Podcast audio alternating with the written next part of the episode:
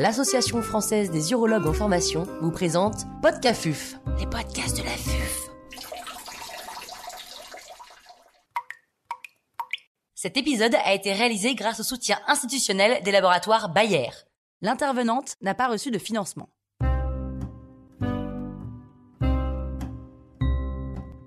Comment faire une bonne communication orale? Docteur Géraldine Pignot, chirurgien urologue à l'Institut Paoli Calmette à Marseille, nous fait part de son expertise.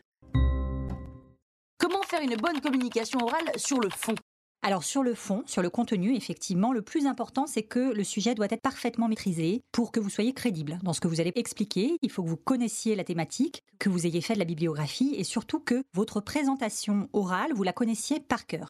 Il n'y a pas d'improvisation. On pense souvent qu'il y a des bons orateurs de manière innée. C'est pas le cas. C'est pas intuitif. Il faut absolument répéter. Il n'y a pas de secret. C'est répéter, répéter et encore répéter jusqu'à ce que cette communication orale, vous la connaissiez par cœur. Il faut également se chronométrer, répéter en chronométrant pour essayer de tenir les délais imposés. Il n'y a rien de plus insupportable qu'un orateur qui dépasse le délai imparti. Et donc effectivement, vous allez travailler en répétant sur la fluidité dans l'enchaînement des slides et dans votre discours, et c'est ça qui va permettre de tenir les délais.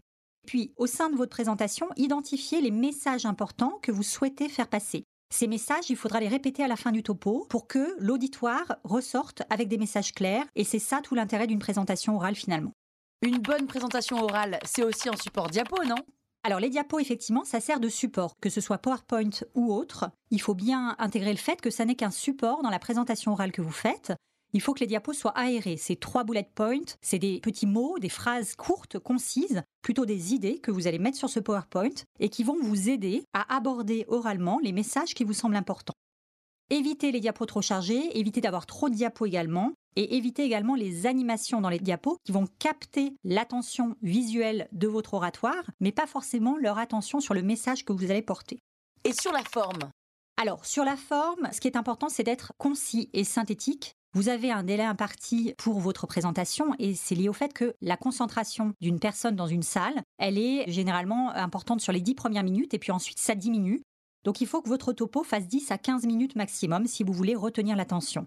Et puis, retenez également que dans un public, finalement, à la fin d'une présentation, il n'y a que deux ou trois informations par présentation qui vont être retenues. Donc, concentrez-vous sur les messages importants que vous voulez faire passer, soyez assertif, soyez synthétique.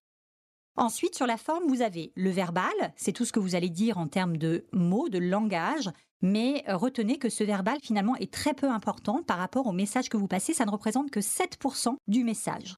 Évitez bien sûr tout ce qui est tic de langage, évitez les hésitations, les e.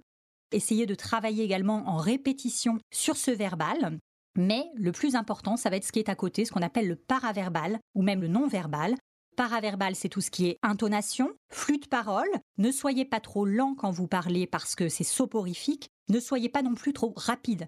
Un débit trop rapide perd l'auditoire et donc l'astuce c'est d'articuler, essayer d'avoir une diction forcée et bien articulée pour que les gens dans l'assistance aient un flux de paroles qui soit cohérent avec ce que vous dites et puissent entendre les messages importants.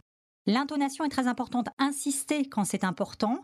Osez également les silences, les pauses. Quand vous avez dit quelque chose d'important, on se laisse une ou deux secondes pour que l'auditoire intègre ce que vous venez de dire. Et puis le langage non corporel, qui compte quand même pour 55% de la communication, c'est tout le langage corporel, non verbal, gestuel, donc parler avec les mains, ayez une posture droite, ouverte, ayez des expressions faciales, froncez les sourcils si vous avez besoin, Pensez à sourire également. Sourire, c'est important parce que on a souvent l'impression que le fait de sourire fait perdre en crédibilité dans une présentation orale. C'est pas vrai, vous allez garder de la crédibilité, mais vous allez gagner en empathie. C'est-à-dire que les messages que vous allez passer, vous les portez un peu plus sentimentalement parlant et vous allez capter un peu plus votre auditoire grâce à ça. Donc c'est important de mettre un peu d'empathie dans ces présentations. On me demande aussi souvent est-ce qu'il faut marcher sur les présentations orales? Si vous vous sentez effectivement d'être mobile et de marcher, pourquoi pas de quitter le podium, mais il faut que ce soit spontané. Il ne faut pas que ce soit quelque chose de forcé et de trop marqué, sinon on a l'impression que vous gesticulez et ça donne une impression de nervosité plutôt. Autre message très important dans la communication non verbale, c'est de garder le contact visuel avec votre oratoire, ne pas rompre ce contact visuel, rester face au public. On ne se tourne pas, même pour regarder ses diapos ou pour pointer une diapo. Si vous avez besoin de pointer une diapo, c'est que votre diapo est trop chargée. Et puis vous avez des astuces sur PowerPoint pour faire ressortir les choses importantes. Donc utilisez ces outils-là, mais gardez le contact visuel avec le public qui est en face de vous. Et éventuellement, si c'est difficile pour vous en termes de gestion du stress, pensez à fixer une ou deux personnes dans l'assistance qui sont à l'écoute, qui vous écoutent attentivement pour justement pouvoir transmettre tout ce qui est non-verbal de manière plus spontanée. Comment gérer son stress? Tout d'abord, il faut casser deux mythes. Le premier mythe, c'est qu'il n'y a personne qui aime parler devant un auditoire large. C'est toujours stressant, c'est toujours générateur de stress, même si on est très entraîné.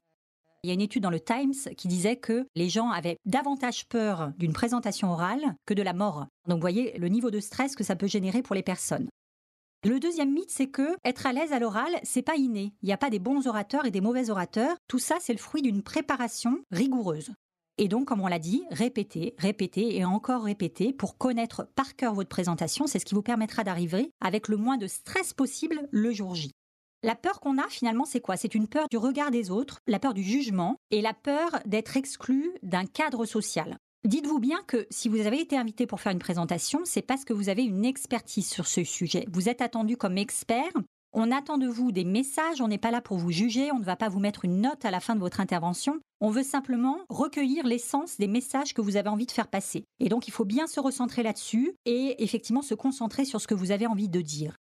Pour ça, il faut bien connaître son auditoire. Ça aussi, c'est un point clé. À qui est-ce que vous vous adressez? Qui est-ce que vous avez en face de vous? Est-ce que ce sont des gens qui ont un haut niveau d'expertise ou au contraire peut-être des médecins généralistes qui ne connaissent pas très bien le sujet ou peut-être des politiques qui font tout autre chose? Et donc, dans ces cas-là, il faut adapter le message, bien recentrer toujours sur votre message principal et également identifier l'objectif de vos présentations. Pourquoi est-ce qu'on vous a invité? Est-ce que c'est pour améliorer les pratiques de manière globale? Est-ce qu'on veut faire un focus sur une nouvelle technique ou une nouvelle publication? Est-ce qu'on veut créer du lien? Tout ça, c'est important de l'identifier avant de vous retrouver en face de votre public.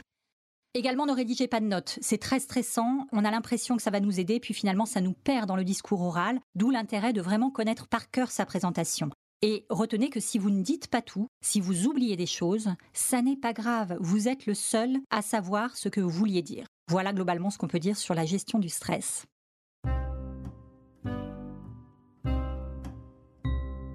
Un grand merci au docteur Géraldine Pignot pour ses conseils précieux. C'était Podcafuf, les podcasts de la